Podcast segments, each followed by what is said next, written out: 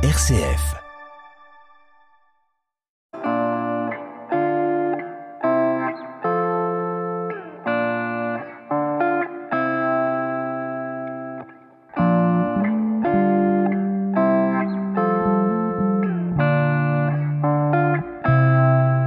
Alors du coup, on n'est pas contaminé, ça c'est déjà une bonne nouvelle. Et euh, maintenant, où est-ce qu'on va? Alors maintenant, on va se diriger vers la salle des machines. Je vous parlais de vapeur tout à l'heure, créée par les générateurs de vapeur. On va donc aller voir l'endroit où la vapeur arrive. Donc là, on arrive, on est entré dans la salle des machines et on arrive devant cette énorme. euh, je, je sais même pas ce que c'est. Est-ce que vous pouvez nous dire ce que c'est? Alors effectivement, on vient d'entrer en salle des machines, on est au niveau 15 mètres 50. Comme je vous le disais, on parle toujours en altimétrie. Devant nous se trouve le groupe turbo-alternateur. La vapeur qui sort des générateurs de vapeur va arriver sur notre première turbine, une turbine haute pression. Elle arrive, comme vous le voyez par ces gros tubes en inox, à 70 bars de pression et plus de 280 degrés. Elle est très chaude et elle entraîne notre première turbine qui fait tourner un axe à 1500 tours par minute. Une fois que la vapeur est passée dans cette première turbine haute pression, elle s'est légèrement refroidie. C'est-à-dire qu'elle a perdu en intensité et que des gouttelettes d'eau se sont formées à l'intérieur d'elle. Des gouttelettes d'eau à cette pression-là, sur les pales de la turbine, sont dangereuses. C'est comme si on jetait des cailloux sur les pales. On va donc faire passer notre vapeur dans ces très gros réservoirs que vous voyez de chaque côté de la turbine, qu'on appelle des sécheurs surchauffeurs. Comme son nom l'indique, ils vont permettre de sécher la vapeur et de la réchauffer. Une fois qu'elle est passée dans, ce, dans ces deux gros réservoirs, elle est renvoyée ensuite sur les trois autres turbines qui sont des turbines basse pression.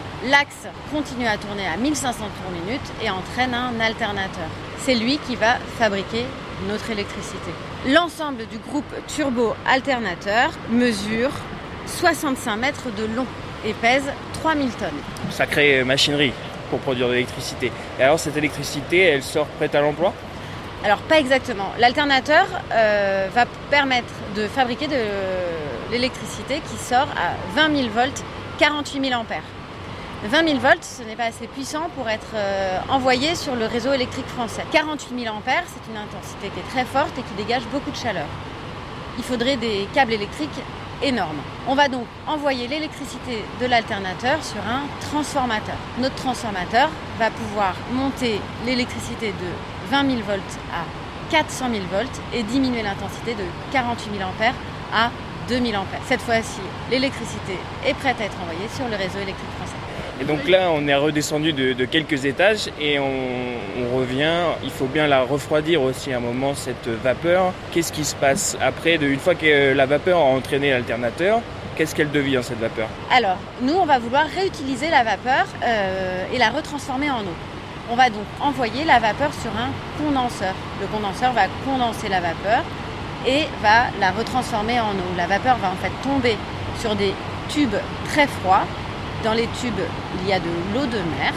Une fois tombée sur ces tubes, elle est retransformée en eau et renvoyée vers nos générateurs de vapeur. Des générateurs de vapeur, elle est de nouveau transformée en vapeur, etc. C'est aussi un circuit fermé.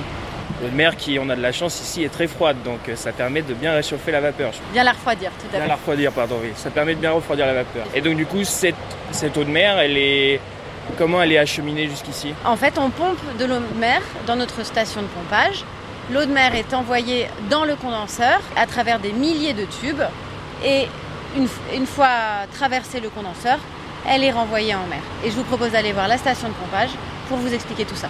Eh bien on y va, c'est parti, je vous suis.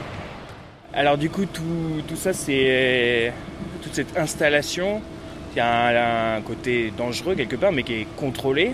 Comment la sécurité fonctionne au sein euh, d'une centrale nucléaire? Alors il y a beaucoup de systèmes qui permettent euh, de garantir la sûreté du réacteur. Euh, je peux vous donner un exemple, c'est que l'ensemble de nos matériels sont ce qu'on appelle redondants, c'est-à-dire qu'on en a une, qu'on l'a deux ou trois fois, ce qui garantit que si un matériel tombe en panne, un autre peut prendre le relais. Il y a une, une roue de secours à chaque fois. à chaque fois. Tout est calculé justement pour garantir la sûreté du réacteur.